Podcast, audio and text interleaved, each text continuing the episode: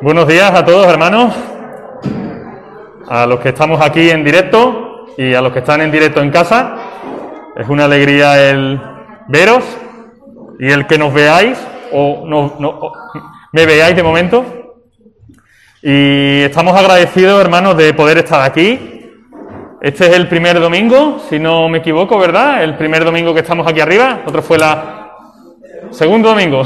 Para mí el primero, porque yo no estuve, es el primer domingo para mí. Y es una alegría también el poder ya disfrutar de, del precioso salón también que, que Dios nos dio, que tenemos aquí arriba. Y igualmente, lo más importante que, que podemos disfrutar es la compañía también de, de los hermanos y amigos también que nos visitan. Y había una mujer que vino a la casa de, del Padre, a la casa de Dios, ella fue porque tenía pues una tristeza muy grande, tenía un, para ella era un problema muy, muy grande, muy fuerte, tenía un, pues una gran aflicción de espíritu, y ella vino a la casa de Dios oraba y lloraba largamente. Esa mujer que llevaba años pidiéndole a Dios por un, por un problema que tenía, por una cuestión, le dijo a Dios que si le ayudaba o le concedía en parte ese, esa petición que ella le, le estaba pidiendo, le estaba clamando, que ella haría todo lo posible porque con, ese propósito, con esa petición, ella la pondría en manos de Dios, que buscaría las maneras de, honrar a Dios con ese, con ese tema de oración, que buscaría las maneras de, de que el propósito de Dios se cumpliera y favorecer los propósitos de Dios. Y esa mujer, cuando terminó de orar, después de llorar y orar, y hacer esa promesa también a Dios, hablando con, con el Padre, el boli, ya me acuerdo. Dice que ya no lloró más y se fue a su casa tranquilamente.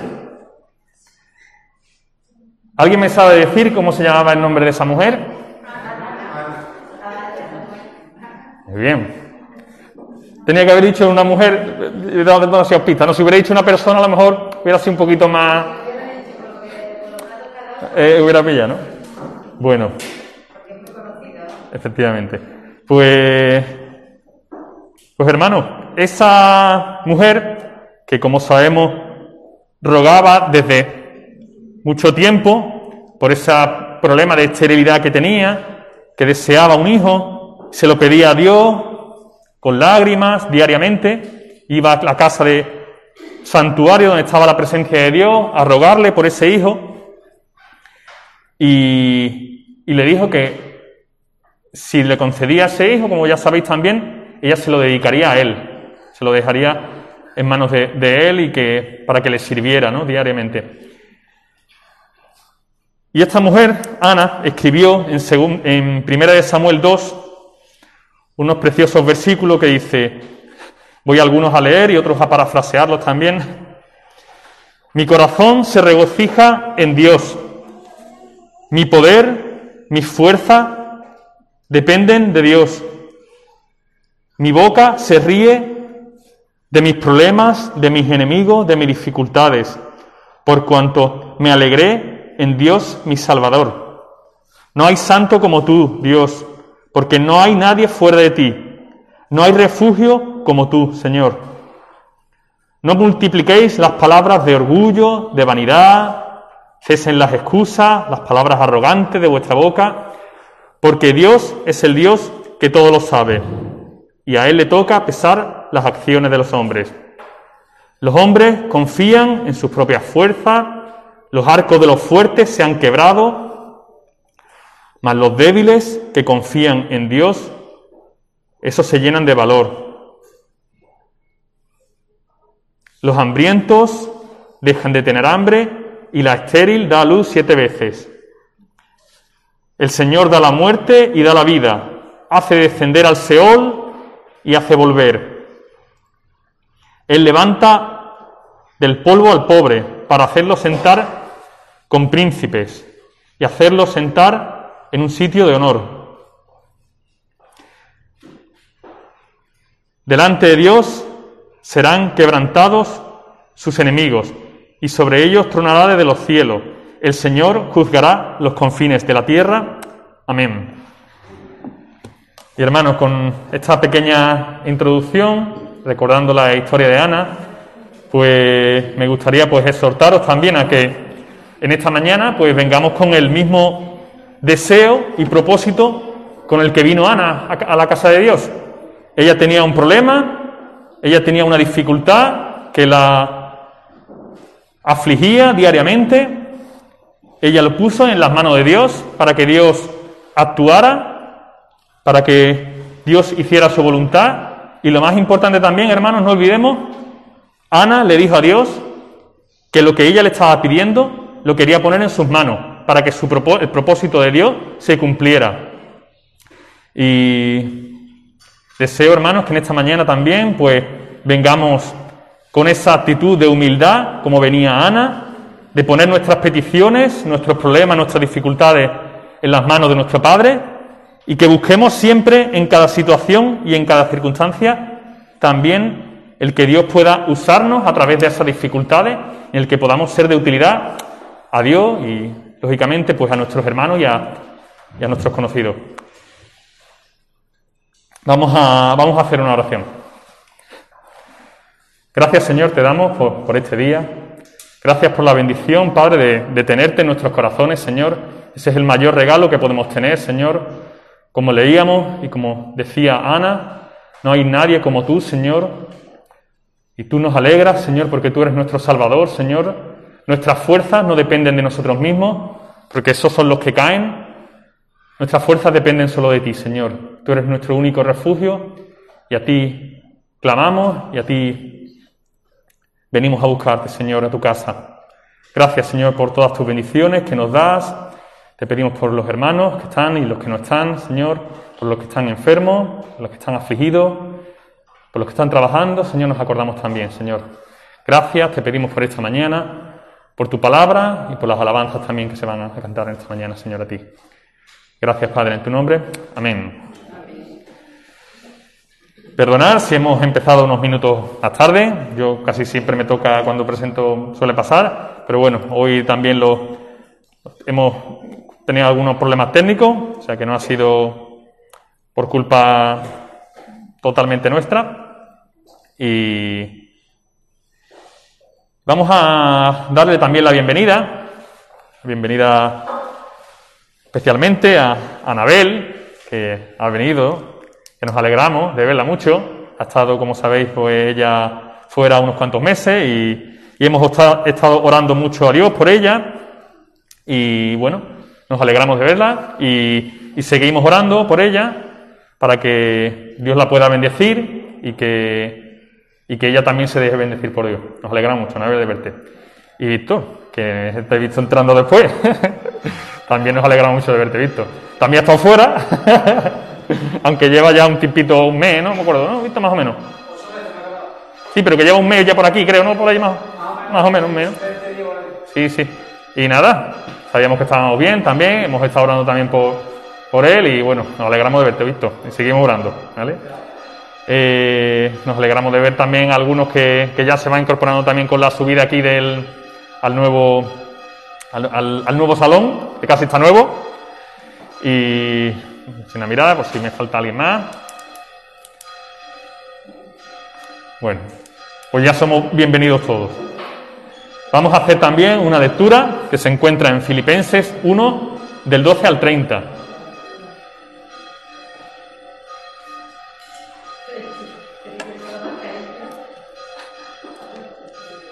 Filipenses 1 del 12 al 30. Este caso lo voy a hacer yo.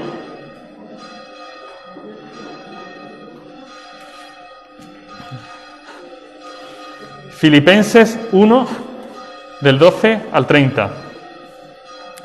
Dice así la palabra del Señor, quiero que sepáis, hermanos, que las cosas que me han sucedido han contribuido más bien al progreso del Evangelio. De tal manera que en todo el pretorio y entre todos los demás se ha hecho evidente que estoy preso por causa de Cristo. Y la mayoría de los hermanos, cobrando ánimo en el Señor, con mis prisiones, se atreven mucho más a hablar la palabra sin temor. Algunos, a la verdad, predican a Cristo por envidia y rivalidad, pero otros lo hacen de buena voluntad. Los unos pronuncian a Cristo por rivalidad, no sinceramente, pensando añadir aflicción a mis prisiones, pero los otros por amor, sabiendo que estoy puesto para la defensa del Evangelio. Que pues, que no obstante, de todas maneras, o por pretexto o por verdad, Cristo es anunciado y en esto me gozo y me gozaré siempre, porque sé que por vuestra oración y la suministración del Espíritu de Jesucristo, esto resultará en mi liberación, conforme a mi anhelo y esperanza de que en nada seré avergonzado, antes bien, con toda confianza, como siempre, ahora también será magnificado Cristo en mi cuerpo, tanto si vivo como si muero, porque para mí el vivir es Cristo y el morir ganancia. Pero si el vivir en la carne resulta para mí en beneficio de la obra, no sé entonces qué escoger. De ambas cosas estoy puesto en estrecho, teniendo deseo de partir y estar con Cristo, lo cual es muchísimo mejor. Pero quedar en la carne es más necesario por causa de vosotros. Y confiado en esto, sé que quedaré, que aún permaneceré con todos vosotros, para vuestro provecho y gozo de la fe, para que abunde vuestra gloria de mí en Cristo Jesús, por mi presencia otra vez entre vosotros. Solamente os ruego que os comportéis como es digno del Evangelio de Cristo para que sea que vaya a veros o que esté ausente, oiga de vosotros que estáis firmes en un mismo espíritu, combatiendo unánimes por la fe del Evangelio y sin dejaros intimidar por los que se oponen, que para ellos ciertamente es indicio de perdición, pero para vosotros de salvación. Y esto procede de Dios. A vosotros os es concedido a causa de Cristo, no solo que creáis en Él, sino también que padezcáis por Él, teniendo el mismo conflicto que habéis visto en mí y ahora oís que hay en mí. Amén. Hermanos, ya sin más, damos paso al tiempo de la alabanza y como siempre, pues os animamos a, concentraros en, en, aquello que estamos cantando, a quién le estamos cantando y que no solo cantemos con nuestras bocas, sino cantemos con nuestro corazón sinceramente. Pasamos al tiempo de la alabanza, hermanos.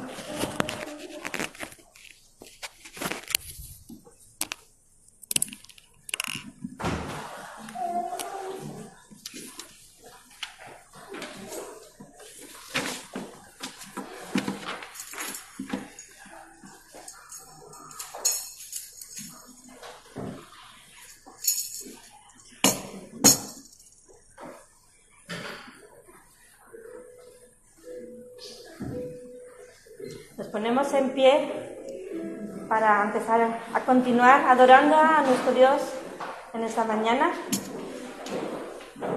Quizá falten algunas voces, algunos instrumentos, pero lo que el Señor busca es eh, verdaderos adoradores, ¿verdad? En espíritu y en verdad. Y eso es lo que vamos a hacer en esta mañana. Vamos a adorar a nuestro Dios porque Él es grande, porque Él es maravilloso.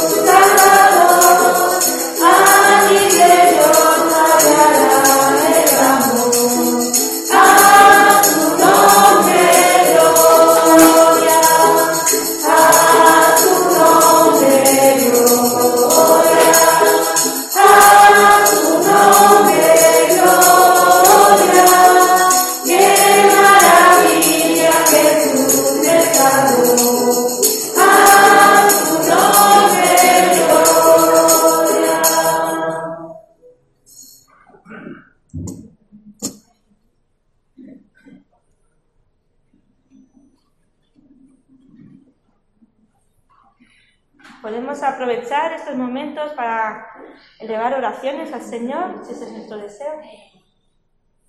Padre gracias por de Gracias por el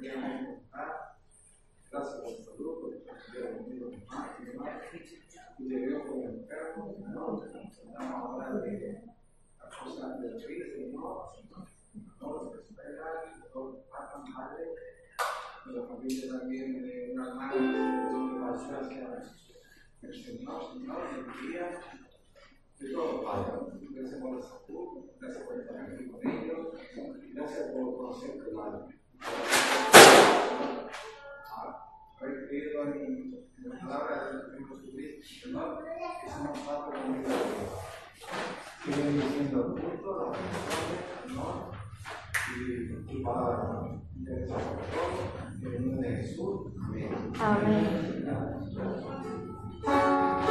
por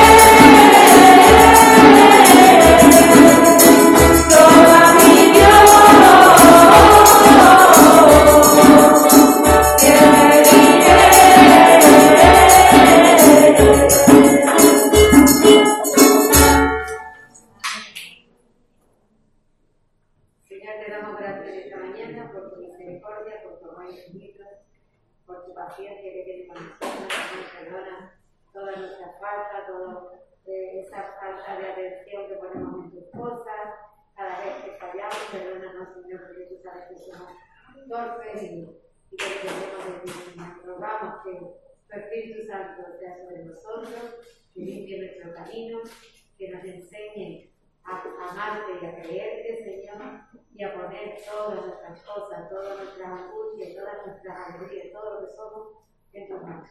Te rogamos por el de Cristo.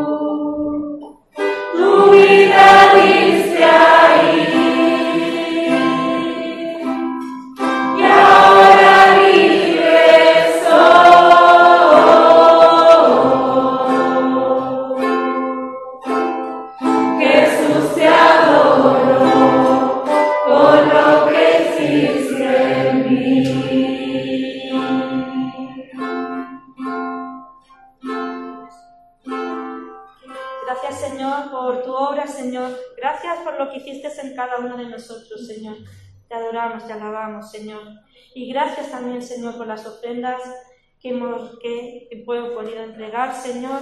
Gracias por tu provisión y por tu cuidado, Señor. Gracias, Señor. En el nombre de Jesús. Amén.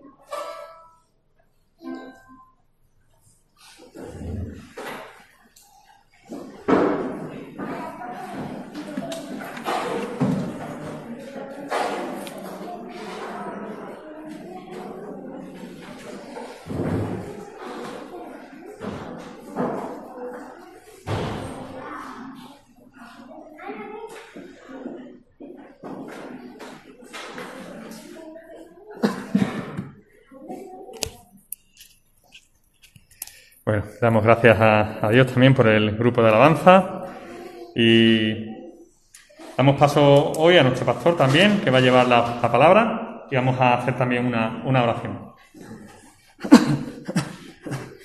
Gracias, Señor, te damos de nuevo por, por todas las bendiciones, Señor, que tú nos das diariamente, Señor. Perdónanos, Padre, por todas nuestras faltas, Señor, y por aquello que hacemos que no te agrada, Señor, y te pedimos que tú bendigas, Señor, la palabra que se va a predicar en esta mañana, Señor, que bendigas al pastor, Señor, que bendiga su vida, Señor, y bendiga, Señor, el mensaje que, tiene, que tienes tú en esta mañana, Señor, por medio de tu palabra, Padre. Gracias, Señor, de nuevo. Dice tú esta mañana, Padre. En tu nombre, amén.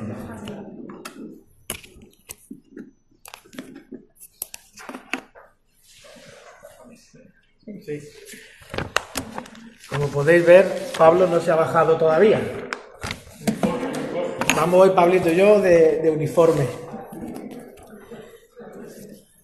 Está claro, está claro que tenemos, eh, por lo menos, eh, la misma tienda donde comprar. Yo no me acuerdo. Bueno, a mí me lo compraron, creo. A mí me lo compraron. Eh, bueno, buenos días a todos, porque bueno, esta mañana he tenido complicaciones con eh, la impresión y bueno, he llegado a la hora que he tenido que llegar, como Gandalf el Gris. ¿Quién ha visto El Señor de los Anillos? El Señor del Anillo, Gandalf el Gris, llega cuando tiene que llegar. Ni antes ni después. Llega en su momento. Pues gracias a Dios he, podido llegar al momento y hemos podido llegar todos al momento de poder estar en adoración al Señor. Y quiero saludar especialmente a varias personas, pero en especial a, tres, que veo cuatro. Venga, va, Víctor, venga, vale. A ti también, porque te queremos, ¿eh? Ana, bienvenida. Eh, vos- vosotros, los que estéis detrás, ¿cómo os llamáis? Es que no- ya hace tanto que no os veo que no... Nerea, Nerea, ¿eh? Y Moy, ¿no? ¿Era? Nerea y Moy, bienvenidos. Bienvenidos, chavales. Me alegro un montonazo de veros. Y por ahí atrás también. Me alegro mucho de veros por allí.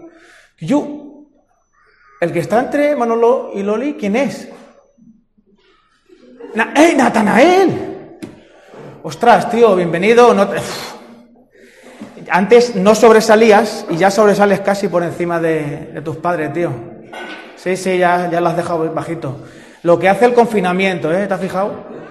A mí me faltó el confinamiento. Si hubiese tenido un confinamiento, pues hubiese sido más grande, pero bueno, es lo que hay.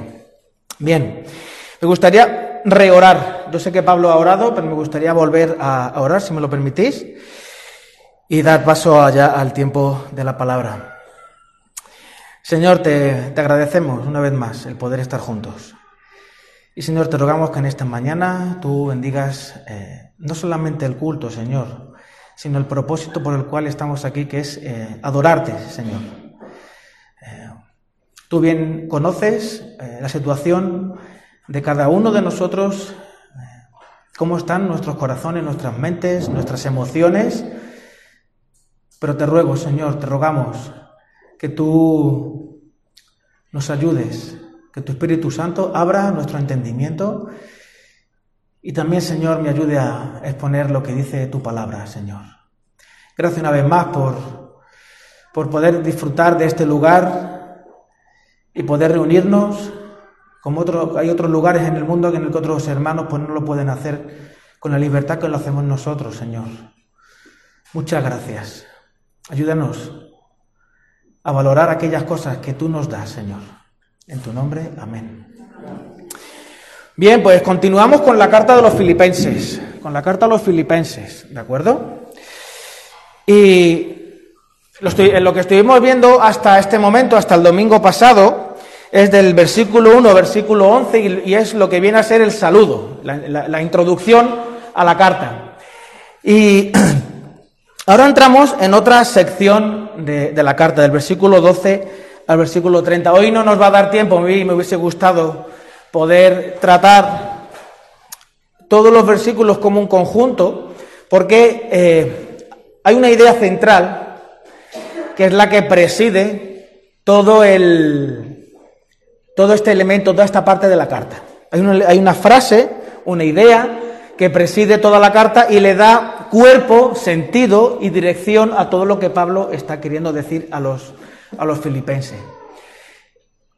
Como eh, os he comentado en alguna ocasión, esta carta de Pablo no es como otras cartas en las que, por ejemplo, cuando escribe a los, a los Gálatas o a los Corintios, que, son cartas mucho más eh, incisivas, mucho más duras. Eh, a, lo- a los Gálatas le dice Gálatas insensato. La palabra no es insensato. La traducción literal de esa palabra sería Gálatas, Gálatas idiotas. Y claro, como una, como una palabrota no se puede poner en un libro sagrado, los traductores lo pusieron de una forma un poco más mm, sutil, ¿no? Pero lo que le está diciendo es que vosotros los gálatas sois, parecéis que estáis idiotizados. Y, pero ese espíritu no se percibe en esta carta. Esta carta es mucho más amable, mucho más eh, sin- sincera. Quizás sincera en el sentido porque Pablo abre su corazón, de alguna manera dejando claro que el verdadero líder de una iglesia o el verdadero responsable, incluso de tu propia familia, el verdadero, el verdadero padre, la verdadera madre, incluso el verdadero jefe de una empresa, no es aquel que parece un monolito de hormigón inamovible, sino es una persona que realmente, desde la fragilidad, se expone a los demás en el seguimiento de Jesús. Voy a leer los versículos del 12 al 14 en otra versión, ¿vale? Así que no, no, no penséis que estoy ah, loco, sino que es otra versión, ¿vale? Porque cambian algunas palabras o incluso un poquito el orden en algunas frases, pero el, mensaje es el mismo. Hermanos, quiero que sepáis que en realidad lo que me ha pasado ha contribuido al, al avance del Evangelio. Es más, se ha hecho evidente a toda la guardia del palacio y a todos los demás que estoy encadenado por causa de Cristo. Gracias a mis cadenas, ahora más que nunca la mayoría de los hermanos confiados en el Señor se han atrevido a anunciar sin temor la palabra de Dios.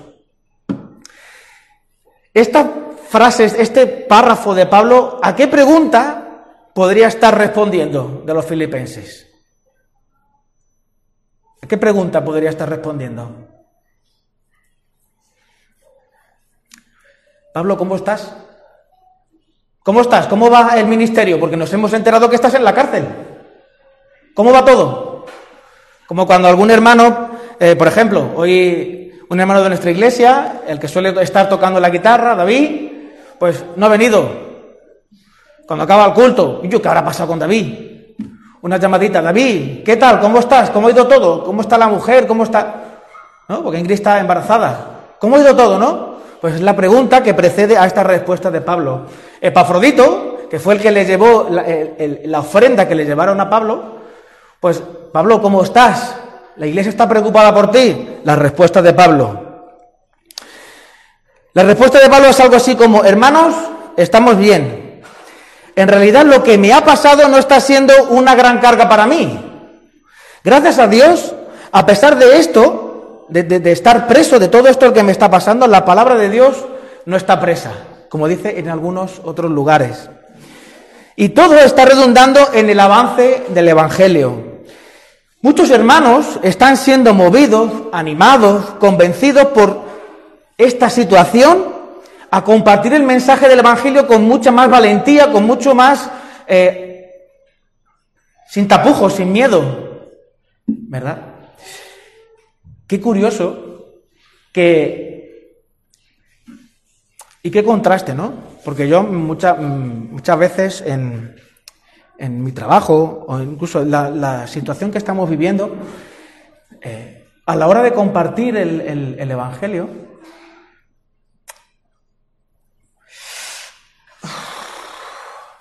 hay una cosilla, ¿no? Hay un... algo que te aprieta un poco.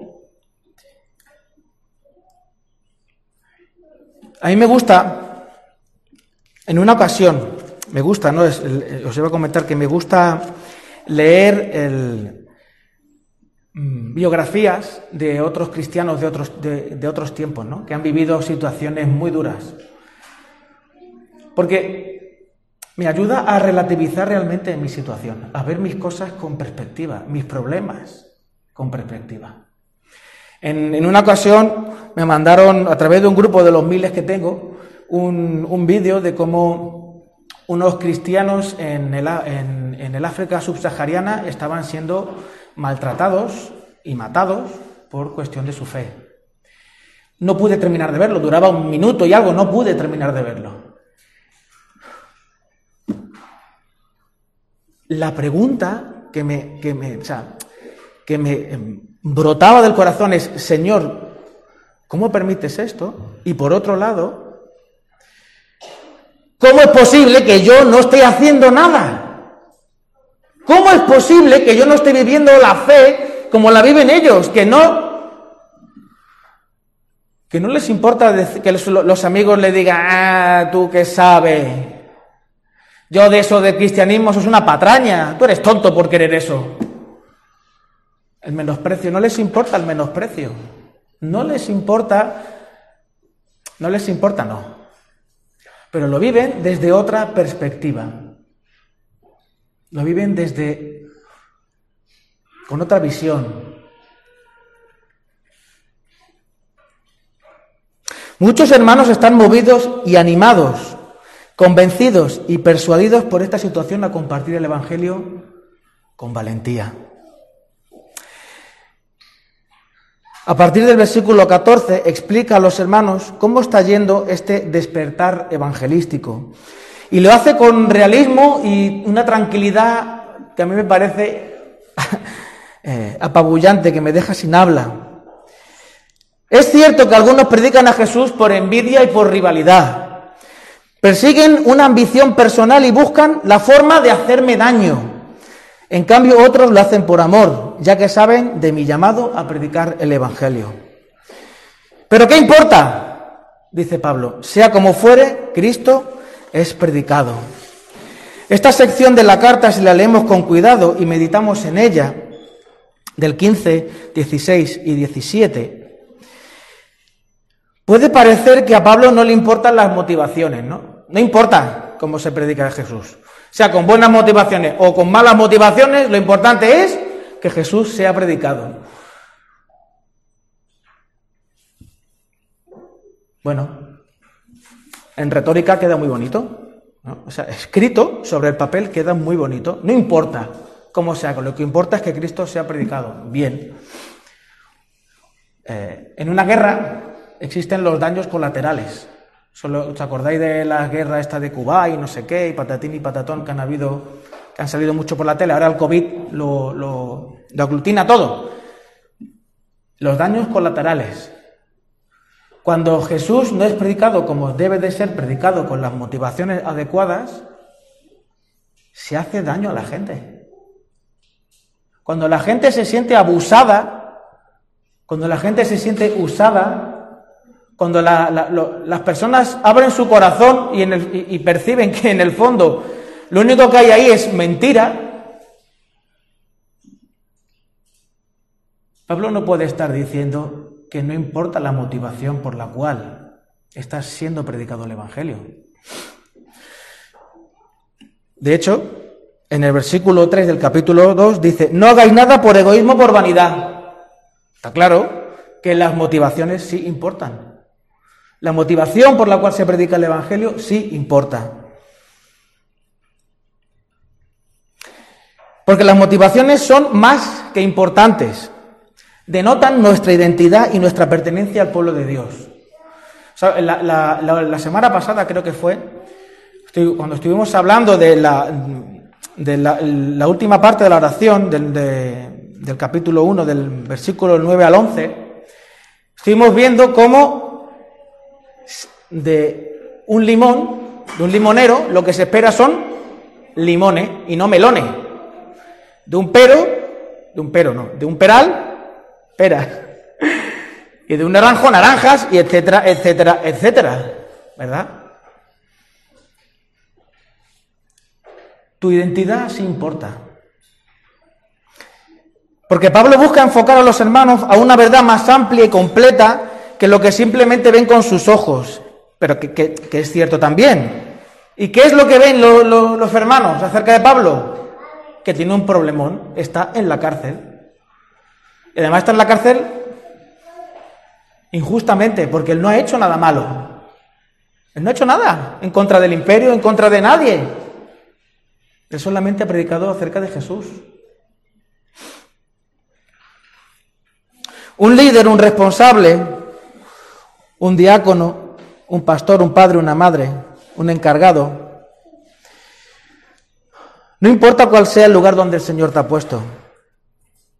Una de tus ocupaciones es la de mostrar a las personas a las que estás llamada a cuidar, es darles una visión más amplia de los problemas. No es tener una visión optimista de la vida, como solemos decir, ¿no? Eh, los hermanos suecos, eh, ellos, no tienen la palabra, la frase no pasa nada, siempre pasa algo. Aquí en España, eh, sacar un vaso, no pasa nada. Eh, mm, no pasa nada. No pasa nada. No. Sin embargo, eso solamente es de la cultura nuestra. No es tener una visión optimista de la vida, afianzada en los recursos personales o grupales. No pasa nada que se rompa un vaso, ¿por qué? Porque voy al Ikea y compro otro vaso.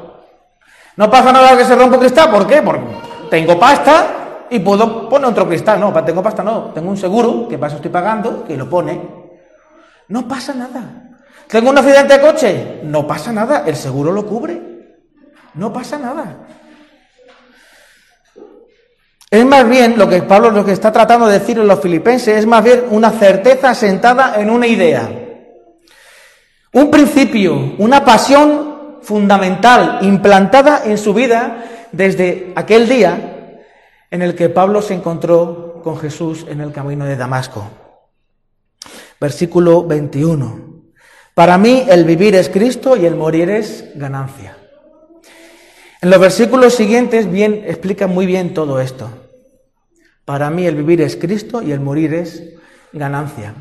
Hay una, hay una película de Christopher Nolan que se llama mm, la última Tenet no que es la última. Eh, eh, Origen. No sé si la habéis visto. Origen no sé todos quienes sí la han visto pero se llama eh, en inglés tiene otro nombre. Inception. Sí es que lo tengo por aquí apuntado. Inception Inception y la, idea de la película trata, la, la película, el enfoque, habla de muchas cosas, pero uno de ellos, uno de los más evidentes es el poder que tienen las ideas. En la película se trata de la capacidad que tienen las ideas de transformar incluso la vida de una persona. Y Leonardo DiCaprio, a través de una tecnología, etcétera, etcétera, no, no quiero destripar mucho la peli por si alguno la quiere ver, a través de una tecnología es capaz de entrar en el subconsciente de una persona y o quitarle una idea o implantar una idea. Por muy pequeñita e insignificante que sea esa idea, si está en el lugar donde debe de estar, transforma la vida. Eso aparece en la película. Eso aparece en la película. Porque, de hecho, dice, eh, hay una frase que dice en la película, ¿qué es más persistente? ¿Un virus? ¿Una bacteria? Una idea. Cuando una idea entra en tu cabeza, es, experimentada en tu, en tu corazón, eso ya es inarrancable de ahí. Eso ya no puede ser eh, transformado ni toqueteado por nadie. Para mí el vivir es Cristo y el morir es ganancia. Esa era la idea que Cristo, que el Espíritu Santo había implantado en la mente y en el corazón de Pablo y que había transformado toda su vida. Y que había transformado toda su vida. Por eso el gozo, más que una exigencia, es el, es el resultado de vivir en intimidad. ¿Os acordáis lo que dice el versículo 9, verdad? Lo que Pablo está pidiendo para los, para los filipenses. Esto es lo que pide en oración, que vuestro amor abunde cada vez más en conocimiento y en buen juicio. Este conocimiento y buen juicio de lo que hablaba es de tener una experiencia de tal manera con Dios que sea inequívoca y, y que no se pueda revocar, irrevocable. Una idea que transforma tu vida. Esta es la idea que condiciona su forma de ver los problemas, de percibir las heridas y de entender la vida. ¿Por qué digo de percibir las heridas? Es cierto, dice el versículo 15, que algunos predican a Cristo por envidia y rebelidad. Estos predican a Cristo por ambición personal y no por, por motivos puros, creyendo que así van a aumentar las angustias que sufro en mi prisión. Pablo está hablando, no está hablando de los judaizantes, no está hablando de gente no creyente, está hablando de miembros de la iglesia donde se, estaba, congregando allí en Roma, antes de que lo metieran en la cárcel, sus propios hermanos. Sus propios hermanos le estaban traicionando. Aquellas mismas personas con las que había estado cantando, con las que había estado compartiendo, comiendo, incluso eh, recibiendo eh, hospitalidad esos mismos hermanos, algunos, no todos, algunos, le estaban queriendo hacer la vida imposible. ¿Y cómo ve Pablo, cómo percibe Pablo eso? Desde la idea de que con Cristo todo lo puedo. Para mí el vivir es Cristo y el morir es ganancia.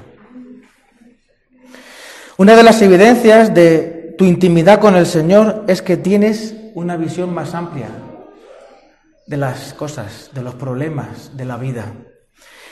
En más ocasiones, en unas ocasiones es la acción del Espíritu Santo la que te ayuda a tener esa visión más amplia de las cosas. Y en otras ocasiones son personas concretas las que te ayudan a tener esa visión más amplia de las cosas, personas enviadas por el Señor. Y esto es lo que Pablo está tratando de hacer con los filipenses. ¿Y por qué digo esto? Porque al final del capítulo, Pablo no solo se solidariza con, los, con sus hermanos los filipenses, va mucho más allá. Dice el versículo 29 y 30, porque a vosotros se os ha concedido no solo creer en Cristo, sino también sufrir por Él. Pues sostenéis la misma lucha que antes me visteis sostener y que ahora sabéis que sigo sosteniendo. O sea, vosotros estáis en la misma situación que yo. Vosotros estáis en la misma lucha que yo, estáis sufriendo lo mismo que yo. Estáis en la misma situación que yo. Más adelante, dice Pablo, sed imitadores de mí como yo lo soy de Jesús. Pablo les está dejando una forma práctica de acercarse a los problemas. Una forma basada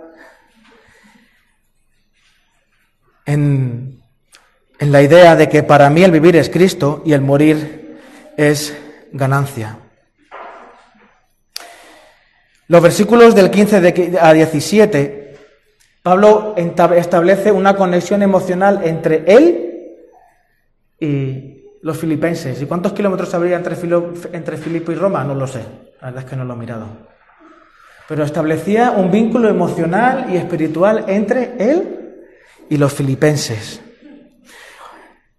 ¿Es posible que hubiera divisiones internas en la iglesia? Sí, es posible. Es posible. De hecho, un poquito más adelante, Pablo le dice a una muchacha, que es un nombre que yo pensé para la hija de, de bueno, son dos nombres para la hija de mm, David. Uno es Evodia, le podéis llamar Evodia a su hija, y el otro es Sintique. Evodia y Sintique. Pues Pablo le dice a Evodia y a Sintique que por favor, yo, chicas, entrad ya en, eh, entrad ya en razón y buscar y buscar qué es lo que hay que buscar. Comportar de una misma manera digna del Evangelio de Cristo. De este modo ya, de este modo ya sea que vaya a veros o que esté o que estando ausente solo tenga noticias vuestras, sabré que seguís firmes en un mismo propósito, luchando unánimes por la fe del Evangelio. Unánimes. ¿Qué pasa, Pablo? ¿Que en la iglesia no puede haber opiniones diferentes? Sí, sí, por supuesto. Porque cada uno somos de nuestra padre, de nuestro padre, de nuestra madre. El Evangelio es. eh, ¿Busca la uniformidad? No. El Evangelio no busca la uniformidad, busca la unidad, que es diferente. ¿Por qué digo esto? Cuando empezamos a leer el Nuevo Testamento, ¿qué nos encontramos? El Evangelio según Mateo, según Marcos, según Lucas y según Juan. ¿Y esto qué quiere decir? Lo que, la traducción más literal sería Cristo, el mensaje de Jesús visto desde Mateo, desde Marcos, desde Lucas. El Cristo que se, ve a través de Mateo tiene matices diferentes al Cristo que aparece en Marcos, al Cristo que aparece en Lucas y al Cristo que aparece en Juan. ¿Son antagónicos? No, son complementarios. Cada evangelio aporta una información diferente acerca de quién es Jesús, de qué es lo que ha hecho, cómo lo ha hecho y para qué lo ha hecho. ¿Verdad? Esto me, me- me- me ayuda, me, lleva a pensar en que cuando Loida va a llevar su, su niña al cole, la gente ve en Loida el Evangelio según Loida. Y cuando Manolo va, iba al colegio o ahora hace, hace sus fotos, de es- esas maravillosas fotos, pues muestra el Evangelio según Manolo. Y podríamos hablar así, yo podría, y cuando a mí me ven en el curro, ven el Evangelio según Rubén, según Tomás, según Ana, según Miriam, según... Pero esto de la unidad, ¿es que siempre todos tenemos que estar de acuerdo? No. No es estar siempre de acuerdo en todo. Es tener siempre claro hacia dónde vamos todos juntos. Esto es lo que está diciendo aquí Pablo. Luchando unánimes por la fe del Evangelio y sin temor alguno a vuestros adversarios, lo cual es para ellos señal de destrucción. Para vosotros, en cambio, es señal de salvación y esto proviene de Dios. La unidad es lo que proviene de Dios. Que haya, que haya diferentes opiniones, hombre, es lo que se espera en una iglesia. Porque la forma en la que ve la reparación, de hecho, las formas en las que se, en las que se vieron, eh, yo comenté con algún hermano, las formas en las que se vieron la, la- reparación que se, se ha hecho en la iglesia, se está terminando de hacer en la iglesia, alguno me dijo, pues se podía haber hecho así. Digo, sí. Otro me dijo, ¿se podía haber hecho así? Pues también. ¿Pero está bien hecho? Sí. ¿Se va a caer? No. Bueno. ¿Tú qué querías? ¿Que la, iglesia se mantuviera en pie? Sí. Pues ya está. Ya está. ¿Qué importa? Al fin y al cabo, y sea como sea, con motivo falso o con sinceridad, hay un objetivo común. Predicar a Cristo. Predicar a Cristo. Porque sé que gracias a vuestras oraciones y a la ayuda que me da el Espíritu de Jesucristo, todo resultará en mi liberación. Espectacular, Pablo. Metido en la cárcel y animando al resto de personas a su alrededor. El vivir es predicar y seguir a Jesús, y el morir es estar con Él de forma plena.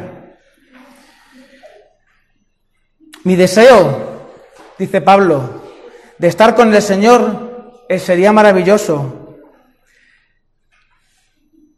pero el Señor me está llamando a estar con vosotros, porque ese amor que os tengo me lleva a estar con vosotros, porque sé que aquí no va a haber, no, no, sé que aquí no va a estar mis últimos momentos. Llegará, pero este no va a ser mis últimos momentos. Porque, y con todo, pase lo que pase, puede ir a veros o no, quiero recibir noticias de que estáis unidos, unánimes, luchando por la fe. Cuando vamos, eh, ahora vamos a tomar la, Santa Cena. La Santa Cena es una de las maravillosas eh, imágenes que nos dejó el, el, Señor Jesús para recordarle. Para recordarle, a mí me, gusta, me gusta pensar que cuando el Señor Jesús estaba allí con, sus discípulos, no es eh, esa cena eh, solemne, silenciosa, que a veces se plantea, ¿no? Cada uno quizás se lo imagina en su mente de una forma diferente, ¿no? Pero yo, yo no, yo no me, yo no, eh, por lo que percibo de Jesús, por lo que entiendo de Jesús, lo que he leído de Jesús en el Nuevo Testamento, Jesús no era una persona aburrida, Jesús no era una persona eh,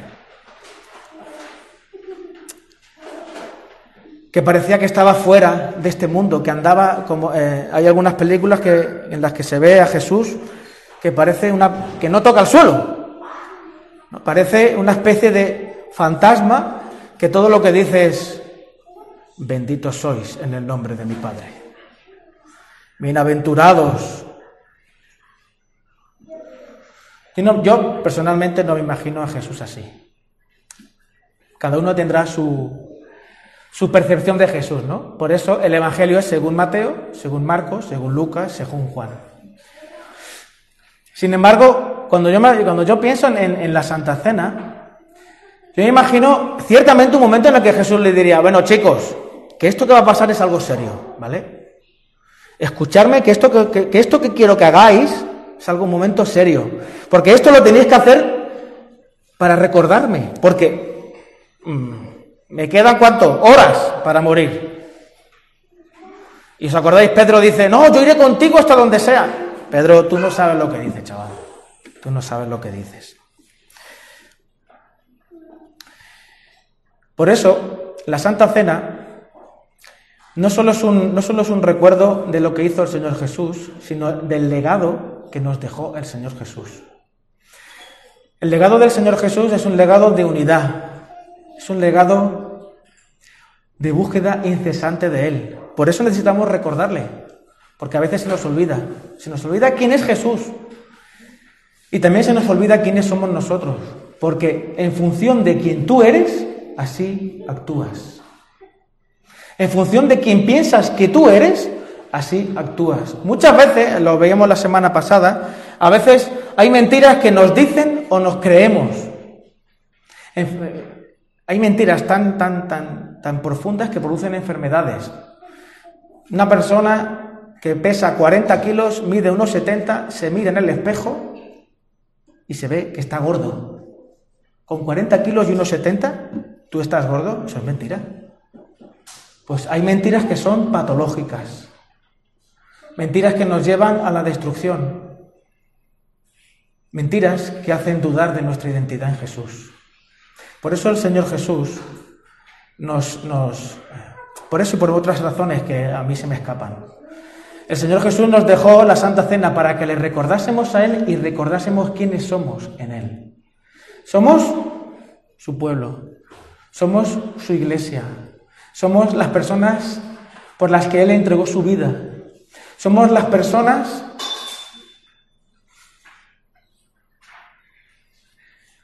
Somos personas tremendamente valiosas, tan valiosas que no podemos llegar a entender por qué Dios entregó a su Hijo por nosotros, por ti y por mí. Por mucho que tú te creas, en el fondo tú sabes, en el fondo tú sabes que solo estás en pie por la gracia de Dios, por la gracia de Dios. Por eso, hermanos, cuando vamos a tomar la Santa Cena,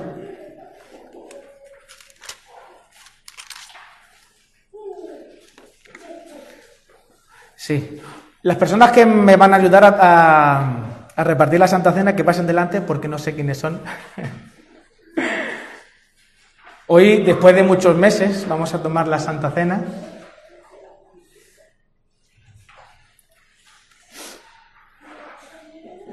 ¿Quién son? ¿Eres tú y quién más, Miri? Eli, pero está abajo. Eli está abajo. Frío. Mira, Eli ya está arriba. Muy bien. Vale. La nueva normalidad nos impone nuevas normas. Así que os voy a pedir que todos os refreguéis las manos con eh, gel hidroalcohólico y si no tienes, aquí delante hay. Así que... Y aquí también hay, allá atrás también hay, Johnny. Estupendo, pues allá atrás también hay. Si no, pues bueno, lo compartimos, ¿de acuerdo? Fíjate tú qué bonito, ¿eh? Se ve desde aquí todo el mundo, unánimes, quita- siendo ahí con las manos, quitándonos. Muy bien.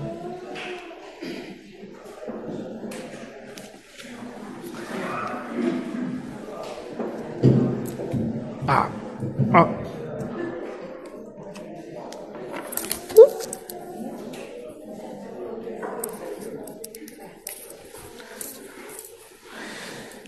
El,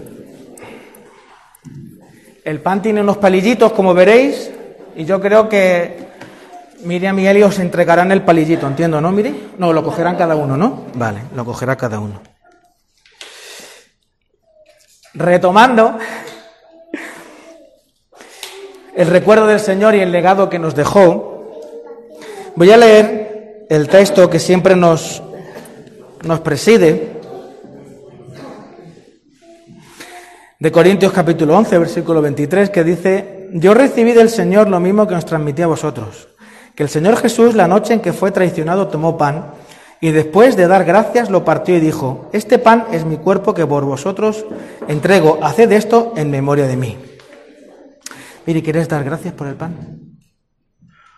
Señor, te damos muchas gracias por ese sacrificio, esa entrega de tu cuerpo, Señor, para que nosotros, nosotros podamos eh, acercarnos a ti sin problemas, Señor. Gracias por tu perdón, Señor. Gracias por, por lo que tú hiciste por cada uno de nosotros, Señor. Gracias porque hoy también lo podemos recordar como iglesia después de tanto tiempo, Señor. Gracias. En nombre de Jesús. Amén. Amén. Ya.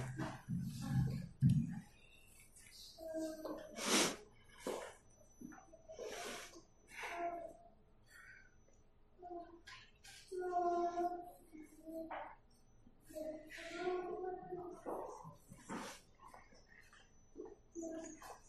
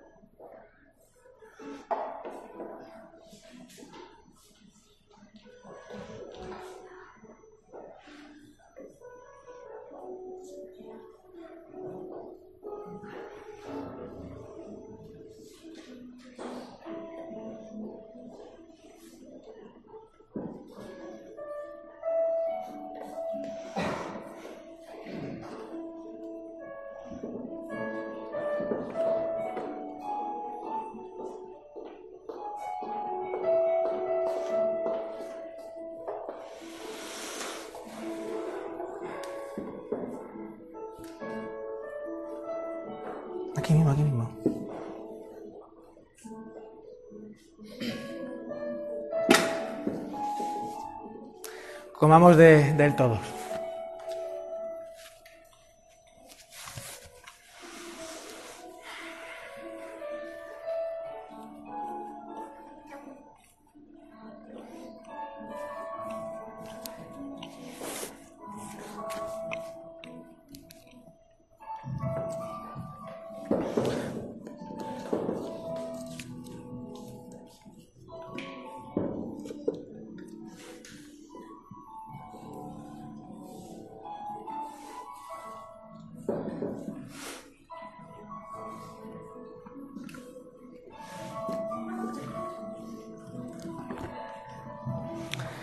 De la misma manera, después de cenar, tomó la copa y dijo, esta copa es el nuevo pacto en mi sangre, haced esto cada vez que, que bebáis de ella en memoria de mí.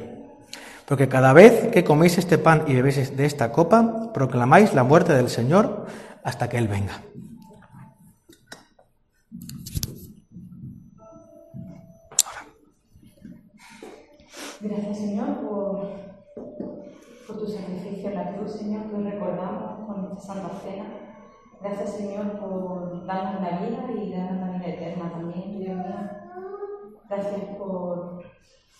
Por esta iglesia, Señor. Gracias por darnos hermanos y darnos una comunidad, Señor, y, y haber creado a tu iglesia, Señor, para que no estemos solos, sino que nos consolemos unos a otros, nos ayudemos, nos nos levantemos, Dios mío, y, y nos animemos juntos.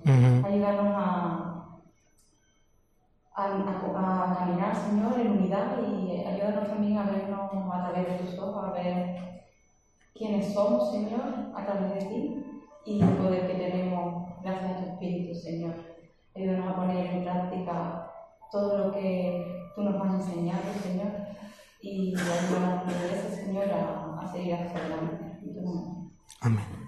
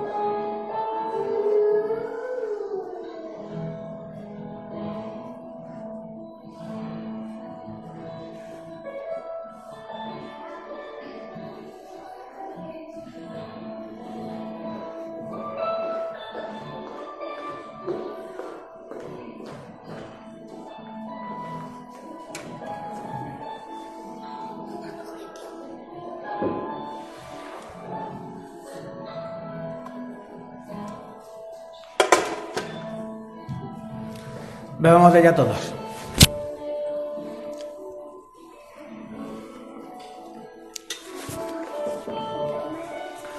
Señor, te agradecemos que nos dejases este recordatorio tan, tan gráfico, Señor. Estas palabras que Pablo recoge aquí en la carta a los Corintios, Señor, a los Corintios.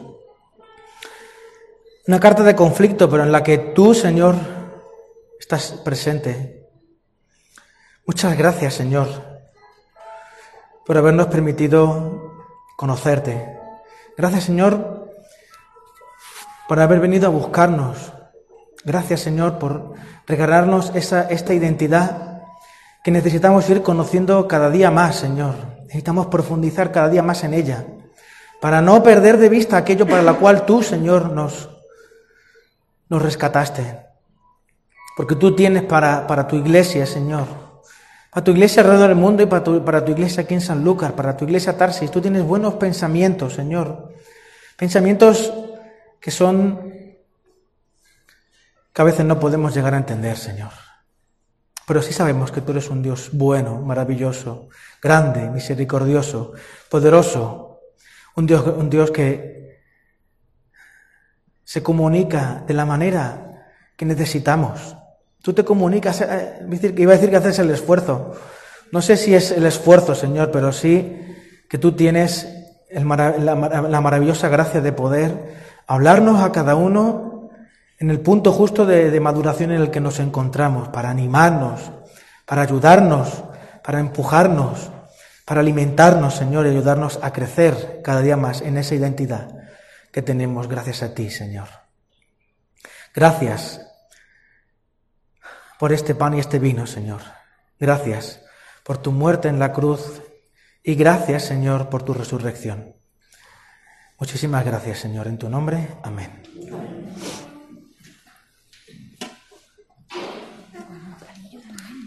Sí, no, que la gente lo tire cada uno. No. Los, los palillos los, se pueden tirar en la papelera cuando salgáis, ¿vale? Creo yo, en vez de recogerlo.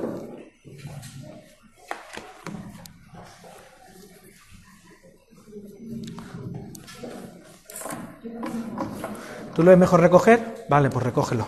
Se recogen los palillos. Muy bien. Pues nada.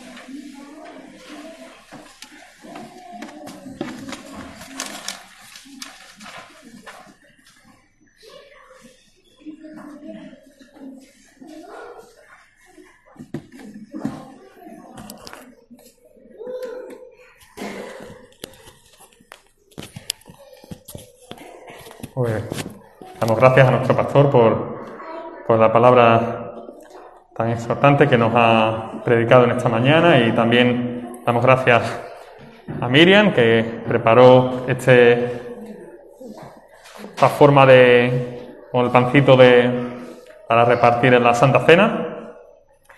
Y ya para despedirnos le voy a pedir a nuestro hermano Manolo Carrasco si puede despedirnos del culto con, con una oración.